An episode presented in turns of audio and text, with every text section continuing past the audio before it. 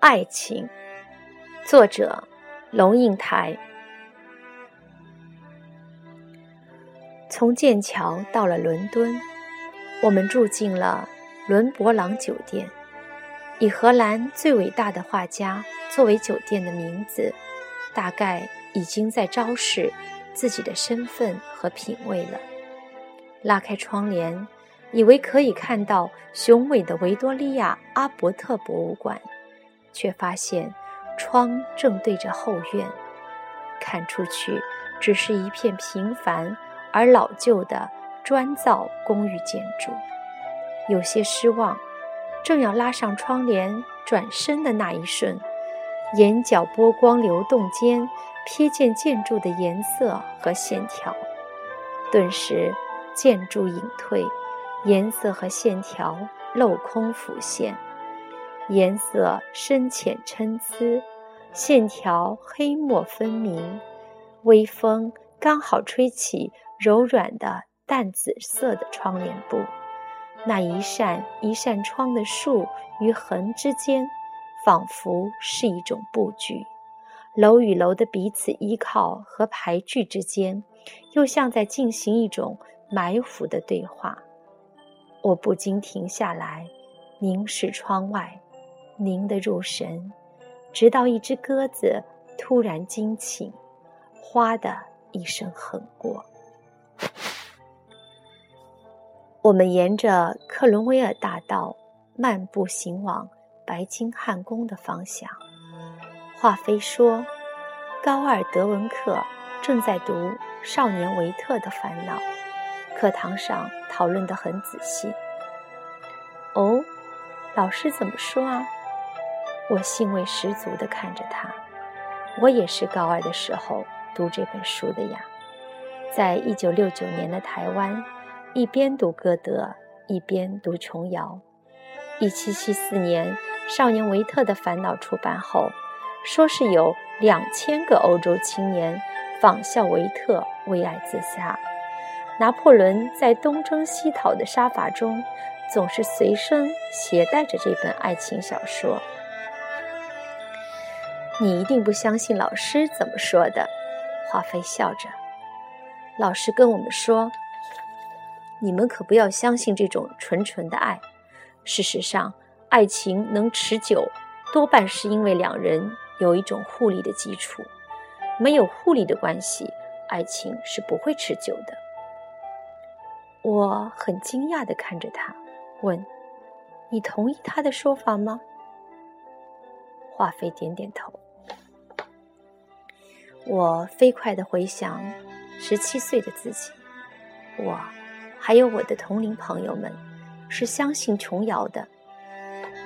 凡是男的都要有深邃而痛苦的眼睛，女的都会有冰冷的小手和火烫的疯狂的热情。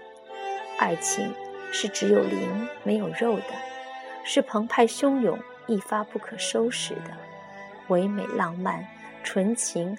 而带着毁灭性的爱情，才是最高境界的爱情。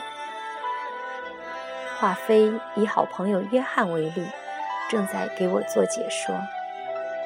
你看，约翰的爸妈离婚了，约翰爸爸和现在的女朋友就可能持久，因为第一，约翰爸爸是个银行总经理，女朋友是个秘书，他得到了社会和经济地位的提升；第二。约翰妈妈是大学校长，约翰爸爸受不了约翰妈妈这么优秀，现在跟自己的秘书在一起，秘书不管是学识还是地位还是聪明度都不如自己，他得到安全感和自我的优越感，在这样互利的基础上，我判断他们的关系可能会持久。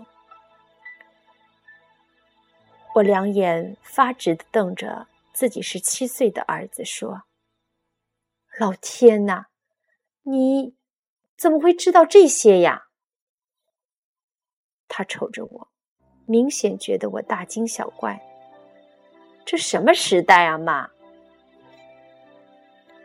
晚上，伦敦街头下起小雨，我们在雨中快步奔走，赶往剧场。演出的是埃维塔，也就是贝隆夫人，以阿根廷贝隆总理的夫人生平为故事的音乐剧。我们还是迟到了。阿根廷，别为我哭泣的熟悉旋律，从剧场的门缝里传出来。四十八岁、享有盛名的贝隆将军，在一个慈善舞会里邂逅了二十四岁、光艳照人的埃维塔。舞台上灯光迷离，音乐柔美，艾维塔渐渐舞进背隆。我低声对华妃说：“你看，权力和美色交换，互利理论又来了。”华妃小声的回复：“妈，拜托，我才十七岁，不要教我这么多黑暗好不好？德文老师跟你一样，都不相信爱情。我才十七岁，我总得相信点什么吧。”我有好一阵子一边看戏一边心不在焉。